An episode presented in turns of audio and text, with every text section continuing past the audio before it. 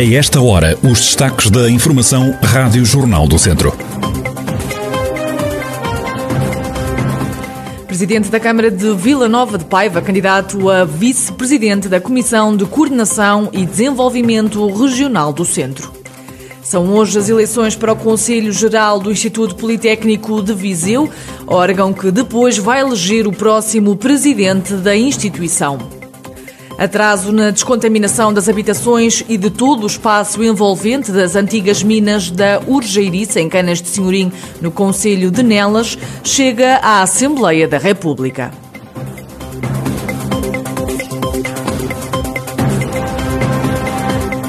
A atualidade da região em desenvolvimento já a seguir.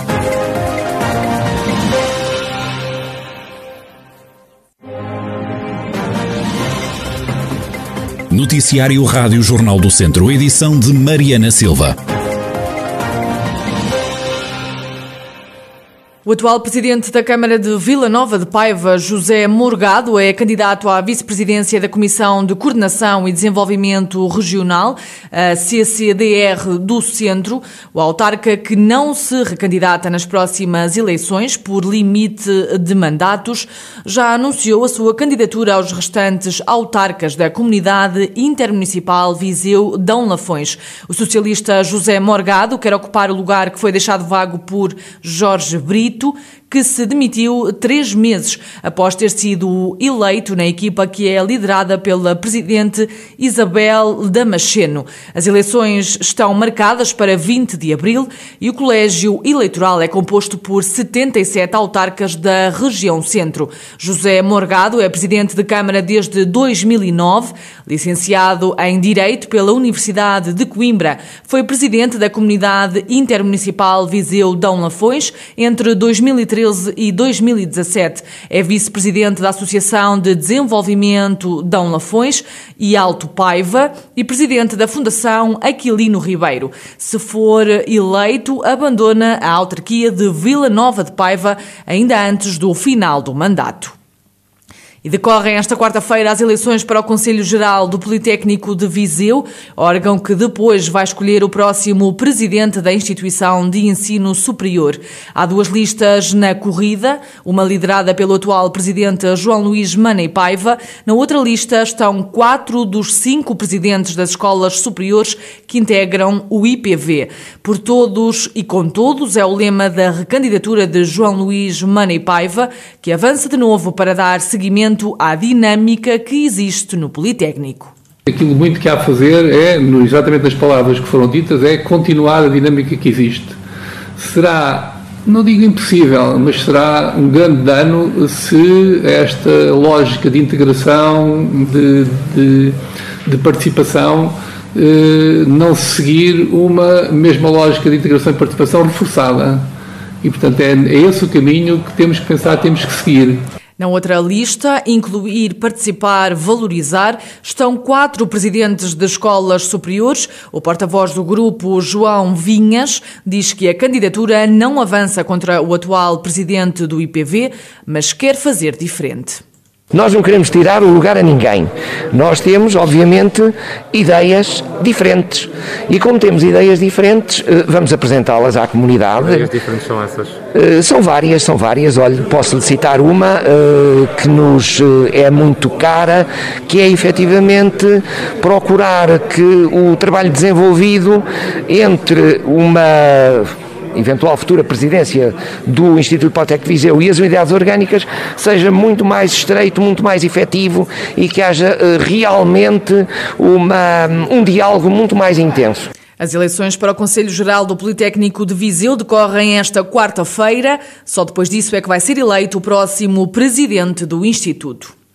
Atraso na descontaminação das habitações e de todo o espaço envolvente das antigas minas de urânio da Urgeiriça, em Canas de Senhoria, no Conselho de Nelas, leva o grupo parlamentar do PCP na Assembleia da República a questionar o governo. São várias as questões feitas pelo PCP, como explica Filipe Costa, da Distrital do Partido Comunista suscitamos um conjunto de perguntas uh, ao, uh, ao Governo, por via do, do Ministério da, uh, do Ambiente e da Ação Climática, sobre a recuperação das habitações, a descontaminação das próprias habitações, da recuperação das zonas envolventes às habitações, mas também uma outra que se prende com a questão do, do, do preservar da memória de, de, destes trabalhadores das minas de urânio.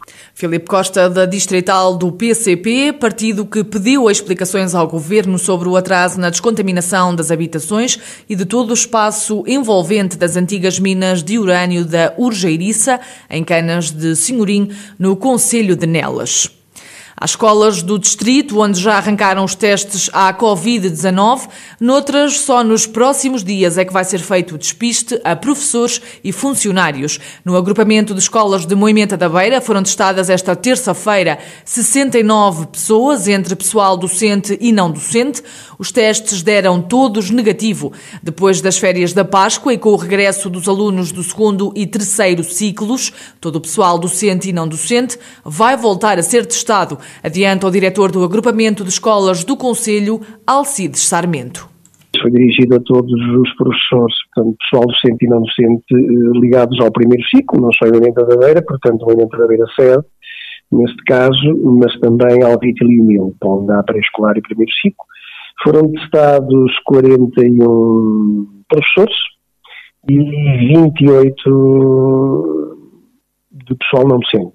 Não há, não há nenhum caso positivo. Todos testaram negativo e, portanto, estamos eh, tranquilos dentro daquilo que eh, isto nos pode dar eh, tranquilidade, não é? Sempre uma tranquilidade transitória, mas pelo menos, claro que nos dá, e esse, esse objetivo, eh, deu-nos uma grande tranquilidade.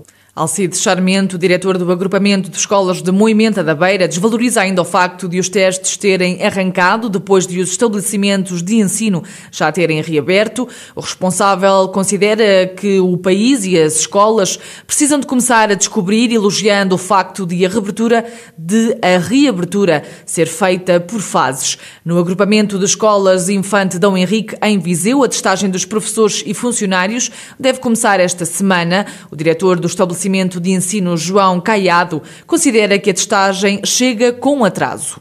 Agora, para estarmos mais tranquilos, a minha opinião é que isto tem que passar por testar, rastrear e vacinar rapidamente, para a situação não se complicar. Perguntava-lhe nesse sentido, estes testes eh, chegam um bocadinho atrasados, não?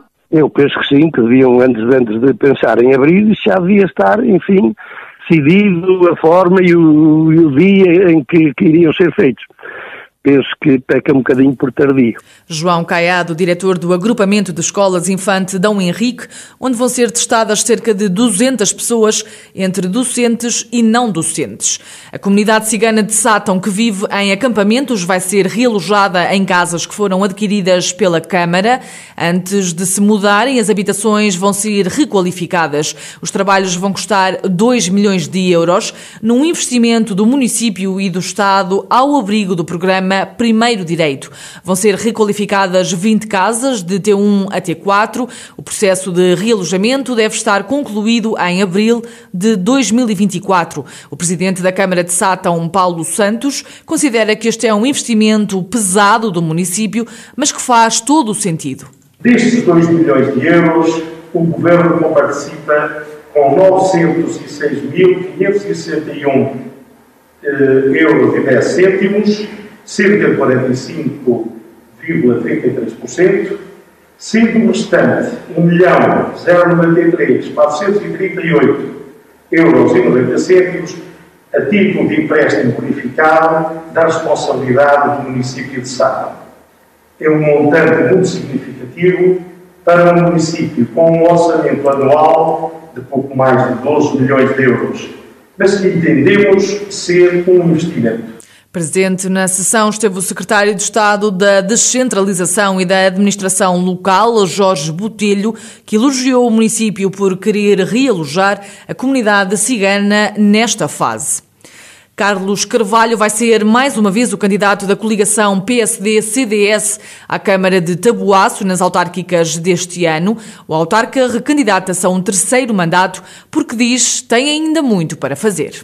Entendemos uh, que grande parte daquilo, ou parte daquilo que é o projeto para, para o qual nos propusemos em 2013 Uh, ainda se encontra a decorrer e, e a terminar. Uh, portanto, já era uma, uma perspectiva que nós tínhamos uh, ao longo deste mandato e que ainda acabou por ser reforçada pelo facto de tudo aquilo que aconteceu no último ano, até porque alguns dos projetos, algumas das situações e das estratégias que nós temos delineadas acabaram por ficar um pouco em stand-by, suspensas por causa de toda a questão do Covid-19. Carlos Carvalho, ele que se vai recandidatar à Câmara de Tabuaço pela coligação PSD-CDS-PP nas autárquicas deste ano para dar continuidade a alguns projetos.